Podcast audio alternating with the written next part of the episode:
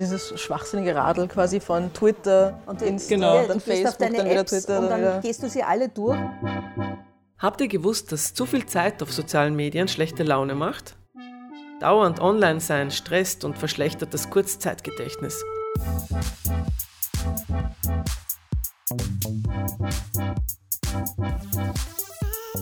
Wie immer im Leben zählt, auch im Internet, nicht die Quantität, sondern die Qualität. Willkommen beim Podcast Miteinander. Heute sprechen wir über Medien, wie sie arbeiten und wie sie auf uns wirken. Ein qualitatives Gespräch führe ich mit Mein Name ist Euke Frank, ich bin Herausgeberin und Chefredakteurin von Woman. und mit Ich bin Dalia Ahmed, ähm, ich bin Journalistin und Redakteurin bei Radio FM4. Ich habe eine wöchentliche Musiksendung, Dalias Late Night Lemonade, jeden Samstag. Wir alle nutzen soziale Medien, auch wir Medienmacher und Medienmacherinnen, weil es Spaß macht und weil wir dabei sehr viel lernen können. Aber nach 15 Jahren im Internet setzt auch ein wenig Ernüchterung ein.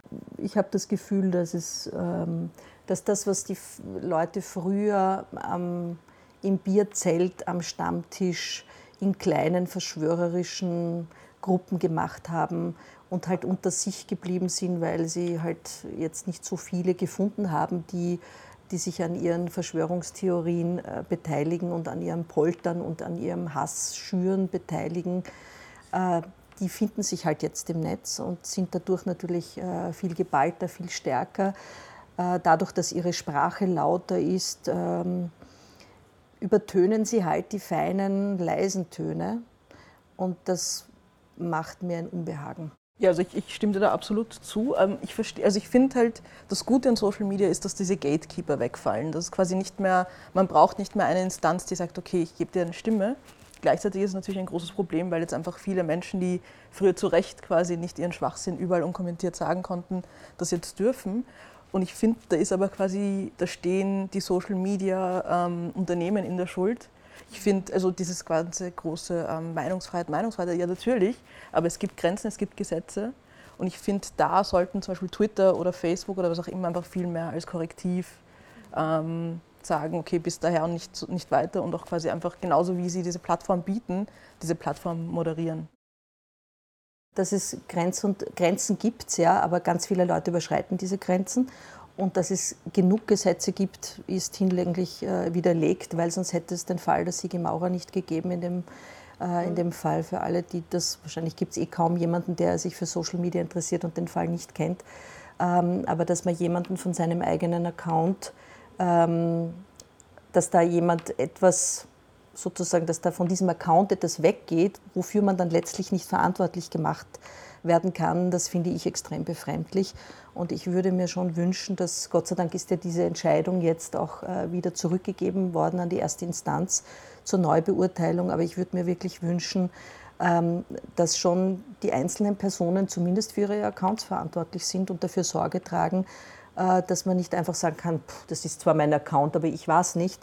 Äh, Das finde ich doch schon recht billig, muss ich sagen. dass man ähm, seine Stimme im Netz erheben kann, jetzt ohne dass man jetzt eine Publikation macht und dafür auch Verantwortung nimmt und äh, Arbeit reinsteckt, sondern einfach nur durch ein schnelles Kommentar, ähm, dass das sehr stark im negativen Sinn genützt wird und zwar nicht nur von irgendwelchen einzelnen Personen, die halt irgendwie Lust und Laune daran haben, Negativismen zu verstreuen, sondern dass das auch strategisch genützt wird. Bei Twitter zum Beispiel merkt man das ziemlich stark.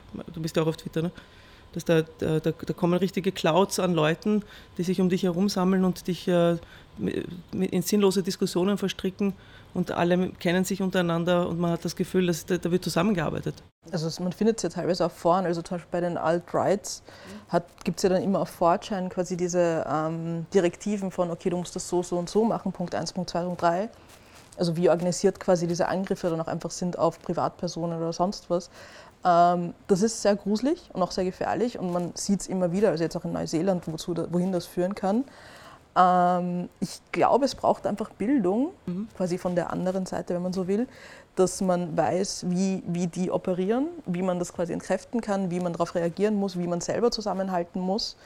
Ähm, ich habe das jetzt letztens gelesen, ich glaube in der Ukraine war es, ich bin mir nicht sicher, wo sie jetzt in der Schule quasi einfach so Social Media und Medienbildung machen, wo ähm, Kinder lernen, wie man Fake News erkennt, wie man das entkräftet, was man drunter kommenten sollte, was man nicht drunter kommenten sollte, was man selber streuen sollte und wie und weiter und so fort.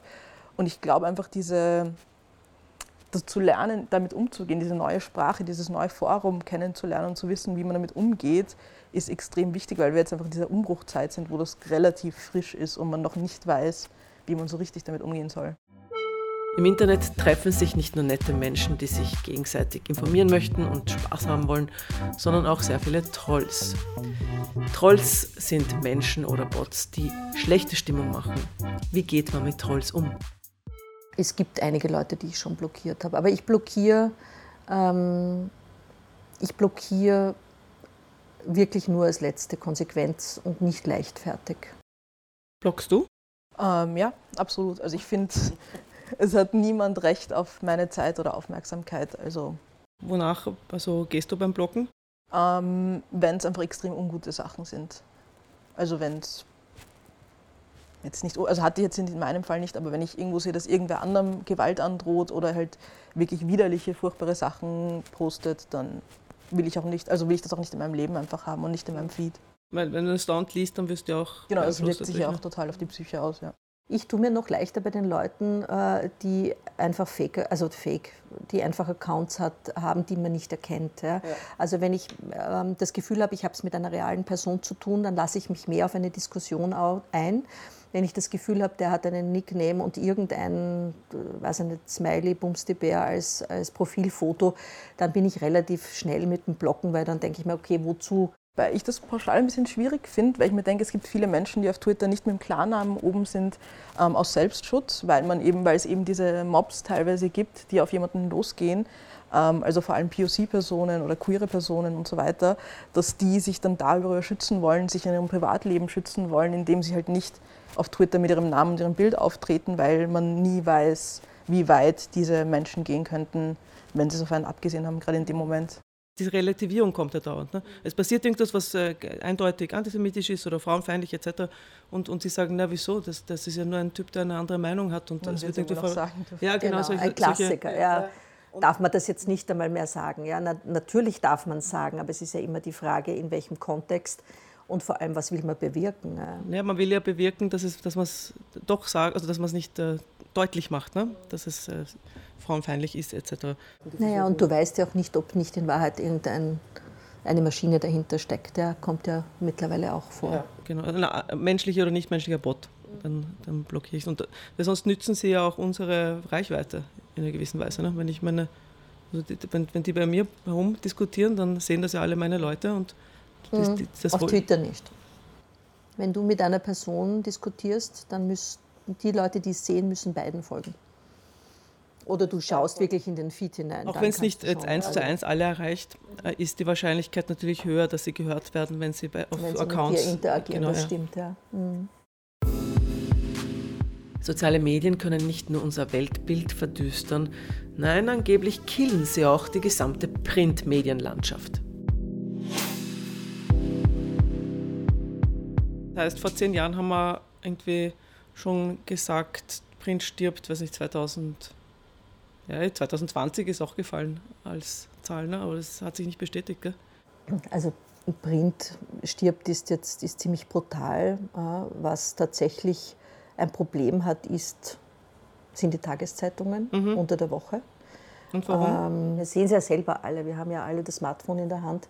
Und ähm, die Frage ist, warum sollte ich am nächsten Tag noch eine Tageszeitung sehen, wenn ich A, die Inhalte eh, was ich ja nicht nachvollziehen kann, exakt diese Inhalte dann eigentlich schon gratis kriege, äh, Schneller. schneller kriege, aktualisiert bekomme und so weiter. Und äh, ich glaube, die Tageszeitungen äh, werden ihre Bedeutung verstärkt am Wochenende haben, weil die Leute haben dann Zeit, die Muße, sich dann auch wirklich wieder hinzusetzen, die Supplements in den Tageszeitungen zu lesen. Das verändert natürlich auch den Inhalt der Tageszeitungen. Äh, mehr hin zu großen Geschichten, zu Hintergrundgeschichten. Ähm, das sehe ich schon und ich glaube, da wird es die Tageszeitungen noch lange geben oder länger jedenfalls geben, aber von Montag bis Mittwoch äh, ist es schwierig und in Amerika sind eine Zeit lang ist jeden, Tag eine Tageszeitung eingegangen. Ähm, die Magazine entwickeln sich immer mehr als zu einem Art Ausgleich zum Smartphone. Ja. Mhm. Tiefergehende Geschichten, eine Form der Kuratierung, eine Form des, der Auswahl in einer Fülle. Das Netz werde ich nicht fertig lesen können, das Netz werde ich nie auslesen können. Das stresst mich Aber auch. ich möchte einer Marke vertrauen können, dass die mir einmal in der Woche oder alle zwei Wochen einfach kuratiert einen, einen ernstzunehmenden Inhalt bietet. Was sagst du dazu? Also ich habe das Gefühl, ich höre schon seit immer, Print ist tot, stirbt gleich, oh mein Gott, oh mein Gott, aber es kommen halt trotzdem immer wieder neue Magazine, sehr spezialisiert, aber halt eben Dinge, die man gerne in der Hand hält, die einfach eben ein, ich weiß, ich habe das und ich werde wahrscheinlich 90 Prozent davon lesen können und wollen. Mm, was halt eben ein bisschen schade ist an dem, dass man einfach nur alles am Handy liest, weil man dann diesen einen Artikel anklickt und das war's dann. Ja. Und von dem her glaube ich ja eben auch, dass das Tageszeitungsritual am Sonntag, am Samstag einfach da sitzen und sich das ganze Ding mal vornehmen und durchgehen, bringt einem sehr viel, weil man dann eben nicht in dieser thematischen Bubble quasi gefangen ist von nur dieser eine Artikel und man wird das durch war's. das ganze Themenspektrum geführt, ne? Genau. Die, bis zur letzten Seite. Und, ähm, und es ist schon eine, eine entspannendere Art zu konsumieren, ne? Also am kleinen Bildschirm, ja. Durch Medienberichterstattung wird Meinung gemacht. Berichte sollen deswegen möglichst seriös rüberkommen und als Grundlage für einen Standpunkt wird daher sehr oft auf eine Umfrage zurückgegriffen. Letztens titelte eine Tageszeitung, dass 52 Prozent der Österreicher und Österreicherinnen die GIS-Gebühr abschaffen wollen. Also die Mehrheit. Wie seriös ist eine solche Berichterstattung? Wenn, wenn du Leute fragst, sollen wir die Mehrwertsteuer abschaffen, dann wird es wahrscheinlich eine Mehrheit dafür geben, sollen irgendwelche anderen Gebühren abgeschafft werden. Das ist, die Frage ist halt recht simpel, ja? weil wenn du die Menschen fragst, willst du weniger zahlen, dann die, wird die Mehrheit immer sagen, na, ja, im Zweifel ja, bitte. Man muss es als das nehmen, was es ist. Es ist eine Momentaufnahme derer, die halt mitgemacht haben bei der Umfrage. Ja. Aber das heißt ja nicht, dass das repräsentativ ist. Ja.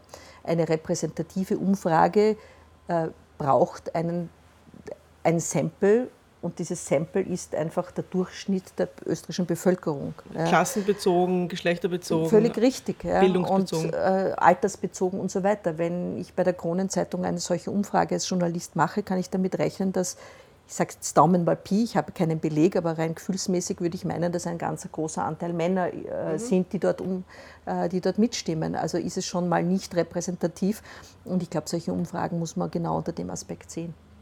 Aber darf man sie dann so bringen, als ob es quasi eine belegte... Ich finde, also so Clickbait, reißerisches Clickbait ist als Titel, es ist schwierig, aber ich verstehe schon, dass man halt einfach in diesem Kampf um die Aufmerksamkeit muss man halt irgendwie durchkommen. Aber wenn dann der Artikel selbst auch wieder nicht mehr bietet, mhm. ist es einfach genau. absolut schwachsinnig. Und ich finde auch irgendwie schwierig, bei diesen Umfragen weiß man meistens ganz genau, welche Antwort sie haben wollen. Also es ist ja nicht neutral formuliert, sondern einfach ganz klar, ich weiß nicht, ähm, soll euch all euer Geld weggenommen werden oder nicht. Also es ist halt so, man weiß ganz genau, welche Antwort gewollt ist. Eine andere Meldung der letzten Wochen betraf Josef Fritzl der Mann, der seine Tochter 13 Jahre im Keller gefangen hielt und sie regelmäßig vergewaltigte. Sie bekam sieben Kinder in dieser Zeit in der Gefangenschaft. Fritzl will nicht mehr leben, titelte eine andere Tageszeitung und zeigte darunter ein Bild vom gealterten Straftäter. Was ist das OE24er-Tape? Mhm. Ja, äh, meine Sympathie hält sich in Grenzen, aber die Message, Fritzl will nicht mehr leben, finde ich jetzt nicht per se äh, bedenklich, ehrlich gesagt. Ja. Das ist irgendwie so ähm, ja, ein bisschen zu äh, empathisch ihm gegenüber, wenn man bedenkt, weswegen er im Gefängnis sitzt. Also, dass man das ja, aber er sitzt im Gefängnis. Er hat eine Strafe bekommen für das, was er getan hat. Ähm, ich wüsste jetzt nicht, warum mehr Empathie, weniger Empathie. Wir leben Gott sei Dank in einem Staat, wo jemand ein Gerichtsverfahren bekommt für das, was er getan hat. So ist das bei ihm. Er sitzt im Gefängnis und die Information, dass er nicht mehr leben will, finde ich per se jetzt nicht besonders schlimm. Es wirkt ein bisschen verniedlichend fast, finde ich, in meinen Geschmack. Ja, Bilder sind auch immer sehr interessant, was man halt irgendwie sieht, wenn. Also jetzt war auch die, die äh, Schlagzeile oder diese, ich glaube die Sun war das, nach Neuseeland, mhm. wo quasi am Titelblatt ähm, ein, das Bild vom Täter als Kind war. Ja. Und so süß ist er aufgewachsen und wie konnte das passieren oder was auch immer. Und wenn dann aber eine andere Art von Person so eine Straftat begeht, sieht man dann quasi gleich entweder das Bild zensiert oder nicht zensiert, den Mugshot quasi gleich als ganz böser Mensch geframed. Also wie auch dann irgendwie die Darstellung ganz unterschiedlich ist und welche Stockbilder oder Bilder generell bei Geschichten eingesetzt werden, verrät sehr viel auch über das Denken der, der Redaktion oder des Journalisten, der Journalistin in dem Moment. Mhm. Ähm, da, da gibt es sicher viele Leute, die diesen Werdegang vom süßen Kind zum Monster quasi äh, sehr anziehend finden und also jetzt äh, journalistisch das dann gerne konsumieren möchten, weil das irgendwie so eine Spannungsbogen ist. Wobei das dann halt nur passiert, wenn es eine weiße Person die die Straftat begangen hat. Ist es so? Also ich habe jetzt nie eine Geschichte zu einem andere Art von Terroristen, andere Art von Straftäter gesehen, wo es so, wie konnte wer auch immer mit einem anderen Background so werden. So ein IS-Kämpfer, der noch als Putze Uhr. Also so eine, genau, so eine schwachsinnige Home Story gibt es dann quasi nicht, genau. Mhm. Ja, aber da kommt es darauf an, in welchem Land du die Medien konsumierst, glaube ich, oder? Vielleicht bei uns, weiß ich nicht. Aber wenn in anderen Ländern darüber berichtet wird. Also bei den Amerikanern ja. ist es auch sehr schlimm. Da habe ich letztens so eine Geschichte gelesen über ähm, wenn quasi weiße Väter ihre Familien umbringen, was leider sehr oft noch passiert, gibt es dann halt das schöne Familienfoto beim Urlaub oder was auch immer. Mhm. Wenn zum Beispiel afroamerikanische Jugendliche irgendeine Straftat begehen, ist es sofort der Mugshot. Und ich glaube halt eben, dass dieses Framing allein schon ganz viel auslöst im Kopf, wenn man eine Geschichte dazu liest. Junge schwarze Männer quasi, die jemanden erschießen, da, da, da bleibt da eigentlich äh, ohne Geschichte. Genau. Und auch einfach dieses Framing von in Polizeigewahrsam. Was man ja auch merkt bei Gerichtsverhandlungen, wenn sie im orangen Jumpsuit reinkommen, ist es was ganz anderes, als wenn sie im Anzug reinkommen dürfen. Verbringen wir zu viel Zeit im Internet?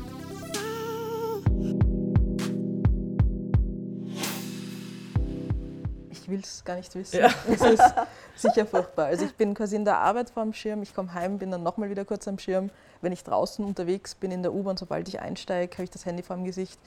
Es ist schlimm. Also ich fange an, mich zu hassen fast dafür. Ich finde das wirklich, wirklich belastend. Mein Gefühl ist, dass ich schon sehr automatisiert immer wieder zum Handy greife und meine drei, vier Dinge abrufe. Ja? Und oft ist es so, dass sich ja gar nichts verändern, verändert hat innerhalb von fünf Minuten, logischerweise. Ich check sehr viel meine Mails, mhm. ich check halt äh, WhatsApp-Nachrichten, ähm, ich schaue auf Instagram, ich schaue auf Twitter sehr viel, aber ähm, es passiert innerhalb der, der, der, nächsten fünf Minuten ja nicht so viel. Und trotzdem schaut man nochmal nach. Ne? Ja, und das ist ein Automatismus, der halt nicht gescheit ist. Ja. Ja. Dieses schwachsinnige Radl quasi von Twitter, und Insta, genau. ja, dann Facebook, auf deine dann Apps Twitter, und dann wieder. gehst du sie alle durch. Mhm. Aber weil halt auch diese Timelines unendlich sind. Also man könnte halt auch einfach ewig. Aber den Ehrgeiz habe ich gar nicht mehr, dass ich meine Timeline komplett anschaue. Das mache ich gar nicht. Das, das ist ein bisschen eine Suchtsache. Also jetzt, jetzt nicht so, dass man wirklich jetzt äh, einen Entzug hat, wenn man das da nicht macht. Das glaube ich nicht. Aber ähm, schnelle, nette Impulse bekommen. Oder um das geht es also. Ja, Reize. die Langeweile. Also ich glaube, ja. dass man es einfach nicht mehr aushält, nichts zu tun. Genau, dass man einfach nur mal sitzt in der U-Bahn und ein bisschen nachdenkt. Aber ich fühle mich manchmal, äh, lustigerweise habe ich eine Zeit lang wirklich jeden Abend sehr, sehr viel auf Instagram verbracht. Mhm. Und ich habe mir, hab mir, mich dann gefragt, wie, wozu eigentlich? Ja. Und ganz viel ist total sinnlos. Okay. Ja, und das, glaube ich, ist es nicht schlecht, wenn man sich das immer wieder in Erinnerung ruft. Und bei mir ist quasi so ein letztes Checken eben vor dem Schlafengehen, wenn man dann aufwacht, erstmal schauen, was so los genau. ist. Es ist halt auch irgendwie gruselig, dass der Tag damit anfängt. Das finde ich, das find ich wirklich belastend. Also ich bin sehr, sehr für Internet und sehr, also internetaffine Person, aber dass ich das Letzte, was ich tue, aufs Handy zu schauen, das erste in der Früh, das stört mich. Also das will ich eigentlich nicht. Ja, vor allem bei Instagram ist es halt, glaube ich, am gefährlichsten, weil einfach dieses Medium darauf aus ist, dass man halt die besten Momente in seinem Leben postet. Ich glaube, wenn man dann nur immer diese positiven, wow, mir geht's so super, ich bin gerade bei dem großartigen Urlaub, was auch immer sieht, dass man dann irgendwie nicht checkt, dass es genauso die negativen oder was auch immer normalen Momente gibt im Leben der anderen mhm. und dann anfängt, sich zu vergleichen und sich dann quasi auch runterzumachen. Also ich glaube, zu viel Zeit auf vor allem Instagram ist gefährlich. Auch, auch Peaks, man kann ja nicht dauernd Peaks haben im Leben. Genau, es kann ja nicht nur alles der perfekte Instagram-Moment sein. Eine Bloggerin von uns, die hat mir mal gesagt, sie hat sich auferlegt, weil sie gemerkt hat, dass sie das auch so macht mit, mit Instagram, dass die aufsteht, ins Bad geht, ähm, frühstückt und den Tag erst beginnt in dem Moment, wo sie mit, mit Social Media erst beginnt in dem Moment, wo sie aus dem Haus geht. Aha. Ja? Also wo sie sich eh auf die Umwelt und auf das Leben da draußen einlässt. In dem Moment startet sie auch mit Social Media. Und alles, was sie in der Früh für sich selber tut, tut sie völlig unbelastet. Jeden Gedanken, jeden Handgriff, jedes äh, Frühstück vorbereiten oder Yoga oder was auch immer, weiß ich nicht, oder rumhängen, Bauch rausstrecken oder was auch immer was sie machen will, ähm, tut sie völlig unbelastet von den Dingen, die, die draußen passieren ja? oder draußen auf Social Media passieren. Okay, das werde ich mitnehmen. Mal schauen, ob das gut geht. Da muss man schon einen eisernen Willen auch, auch haben. Ein also sie sagt, es geht ihr viel besser als früher. Hm. Das glaube ich sofort. Ja. Der Podcast Miteinander entsteht in Zusammenarbeit mit Familie Rockt Media und Coca-Cola. Im Rahmen jedes Podcasts schenken wir einen Jahresbedarf an Getränken aus dem Hause Coca-Cola. Das können auch Biolimonaden sein oder andere Getränke auf pflanzlicher Basis. Dieses Mal wollen wir sehr gerne das einzige freie Radio, Radio Orange auf 94.0 beschenken.